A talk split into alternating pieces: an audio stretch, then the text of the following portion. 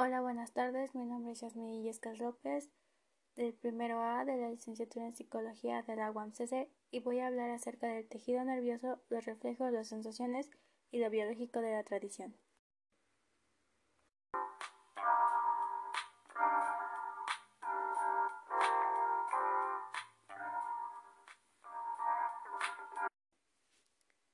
Historia de la estructura del tejido nervioso. El tejido nervioso es uno de los cuatro tejidos más básicos del organismo. Eh, está formado por dos tipos de elementos celulares. Representan el componente fundamental de la estructura y el órgano que forma el sistema nervioso. La intuición como rasgo dominante. Eh, hay una teoría que se llama teoría de los espíritus animales. Galeno y Descartes especularon acerca de los nervios. Eh, para el primero eran tubos huecos en los que viajaban los espíritus animales hasta llegar a los músculos, eh, causantes de la actividad orgánica.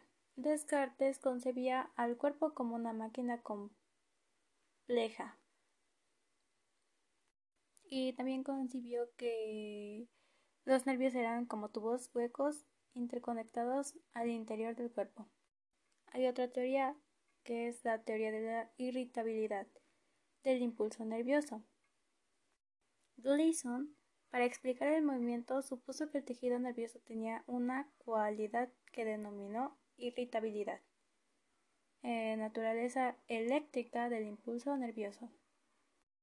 Más tarde, Galvani comprobó la existencia de un fenómeno de electricidad animal. Diferenciación de los fenómenos psíquicos.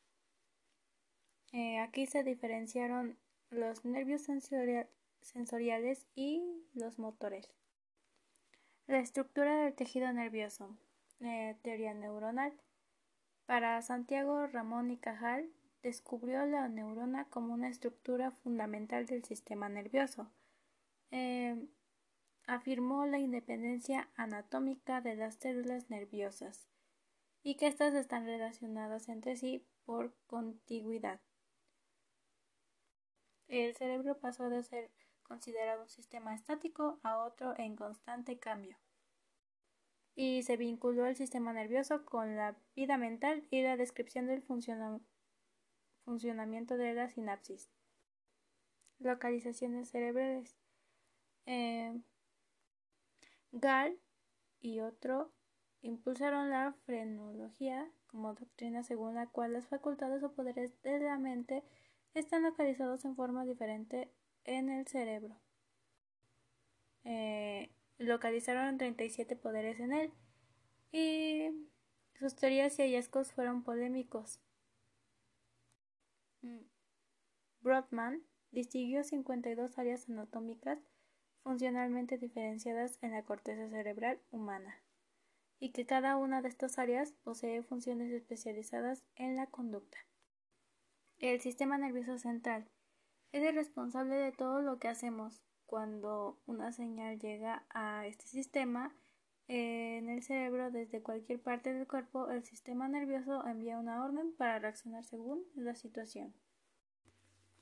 El tejido nervioso es uno de los cuatro tejidos básicos del organismo que se caracteriza porque se origina del ectodermo y está constituido por células que han alcanzado un alto grado de diferenciación estructural eh, cuyas propiedades fisiológicas fundamentales son la excitabilidad y la conductividad, y está especializado en el mecanismo de la regulación orgánica. El tejido nervioso representa el componente fundamental de la estructura y órganos que forman el sistema nervioso, en el que se describen dos partes, el central y periférica.